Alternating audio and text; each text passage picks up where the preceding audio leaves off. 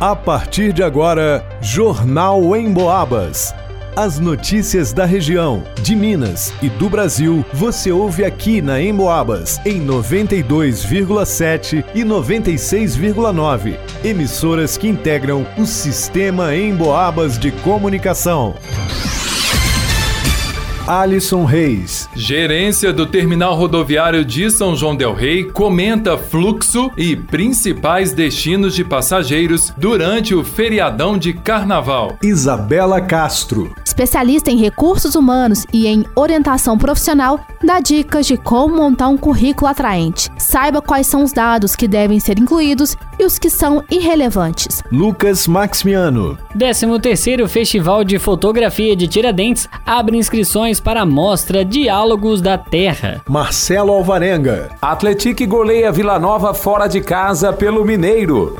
Jornal em Boabas. Foi por lá que centenas e centenas de foliões embarcaram e desembarcaram durante os dias de folia do Carnaval 2024. O terminal rodoviário Prefeito Octávio de Almeida Neves, em São João Del Rei, mais uma vez registrou um intenso fluxo de passageiros no último feriadão. Em entrevista ao jornalismo da Rádio Emboabas, Antônio Claré, gerente da rodoviária, comentou como foi o movimento de passageiros no carnaval e quais cidades foram mais procuradas por quem passou pelo terminal no feriado carnavalesco. Segundo ele, os números gerais foram um pouco menores em relação ao carnaval de 2023. E Tiradentes segue sendo um dos destinos mais procurados por aqui. Então, eu estava lendo os números esse ano, o ano passado, não mudou muita coisa não. Eu até diminuiu pouquíssima coisa, né? Continua né? mesma, é, mesma porcentagem do ano passado, né? O destino mais procurado realmente é Tiradentes, né? Rodoviária sempre procura Tiradentes, tanto é, de outras cidades para cá, né? Belo Horizonte, Rio de Janeiro, né? São Paulo.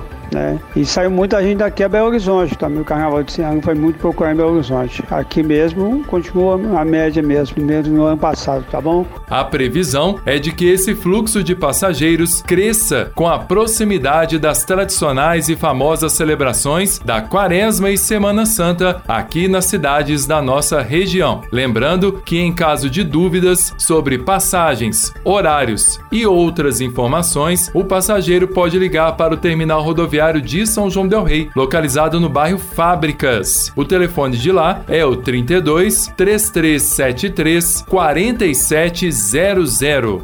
Para o jornal Em Boabas, Alisson Reis. As pessoas que buscam uma oportunidade no mercado de trabalho sabem que um bom currículo é o primeiro passo para conseguir a tão sonhada vaga de emprego. Na hora de montar o documento, é muito comum aparecer dúvidas a respeito de quais informações devem ser colocadas e quais devem ser deixadas de lado. Afinal, o candidato que de cara apresentar um currículo que desperte o interesse dos recrutadores já larga com certa vantagem no processo seletivo. A especialista em recursos humanos e em orientação profissional, Cíntia Sampaio, listou quais são as informações que precisam estar em um currículo para que ele chame atenção. E ainda falou sobre uma característica específica que os candidatos precisam ter antes mesmo da montagem desse documento. É importante a pessoa colocar suas experiências, é, os locais que eles trabalharam, o tempo que ficou em cada experiência, um resuminho do que foi feito também é, é muito interessante que seja colocado.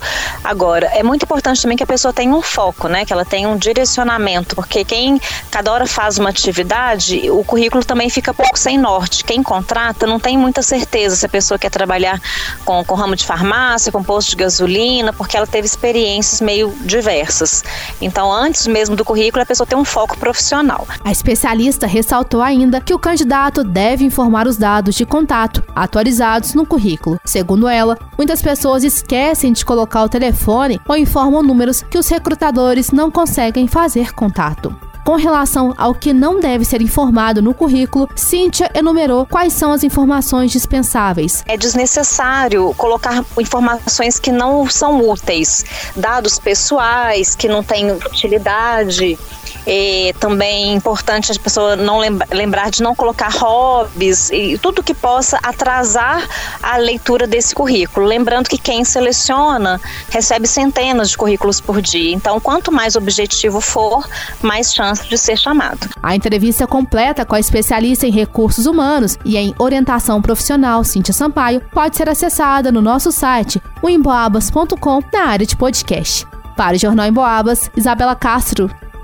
Estão abertas as inscrições para a mostra Diálogos da Terra, que faz parte da 13ª edição do Festival de Fotografia de Tiradentes, o Foto em Pauta. O interessado tem até o dia 18 de fevereiro, domingo, para se inscrever. A temática deste ano convida os artistas a explorarem a relação entre o ser humano e o meio ambiente. As fotos selecionadas serão projetadas no Largo das Forras, em Tiradentes, nos dias 8 e 9 de março. As inscrições podem ser feitas gratuitamente através do formulário online disponível no site do festival www.fotoempauta.com.br barra Festival 2024. Os interessados podem enviar até cinco imagens individualmente ou em conjunto, que poderão ou não pertencer à mesma série. As fotos serão analisadas por uma curadoria especializada. O resultado com as obras selecionadas será divulgado no dia 25 de fevereiro. O Foto em Pauta será realizado entre os dias 6 e 10 de março de 2024 e a programação completa do festival com todas as atividades e eventos também estão disponíveis no site. Em caso de dúvidas, os interessados podem entrar em contato com a organização do festival através do e-mail fototiradentes.gmail.com gmail.com. Para o Jornal em Boabas, Lucas Maximiano. Num jogo sem muitos sustos, com apagão do adversário no primeiro tempo e um jogador a mais em campo desde os 20 minutos do segundo tempo, o Atlético bateu o Vila Nova por 4 a 1 na noite desta quarta-feira no estádio Castor Cifuentes, em Nova Lima, pela quinta rodada do Campeonato Mineiro. O jovem Robert, duas vezes, Jonatas e Torrão fizeram para o esquadrão. Neto, num belo gol de voleio, descontou para o Leão do Bonfim. O time são joanense dominou praticamente toda a partida. Aos 16, 18 e 23 minutos da primeira etapa, o esquadrão aproveitou o apagão do adversário e abriu boa vantagem. Aos 44, o Alvi Rubro diminuiu. Final de primeiro tempo, 3 a 1. As coisas ficaram mais fáceis quando, aos 17 minutos da etapa final, Maurício Mucuri do Vila Nova foi expulso. Ainda deu tempo de ampliar o marcador. Aos 31 minutos, com auxílio do VAR, que validou o gol alvinegro. Final de jogo, 4 a 1. O Atlético agora ocupa a segunda posição no grupo C com 7 pontos ganhos. Sábado, dia 17, o time recebe o Pouso Alegre na Arena Sicredi às 4 da tarde. Confira agora na voz de Sérgio Cavalieri o segundo gol do esquadrão. Outra vez o Atlético ganha. É mais uma vez com o Torrão bateu pro gol, Rede!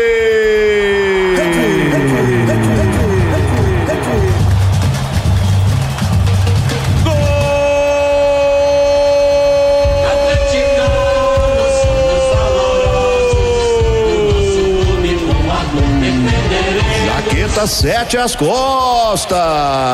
O Wellington Torrão é o nome dele.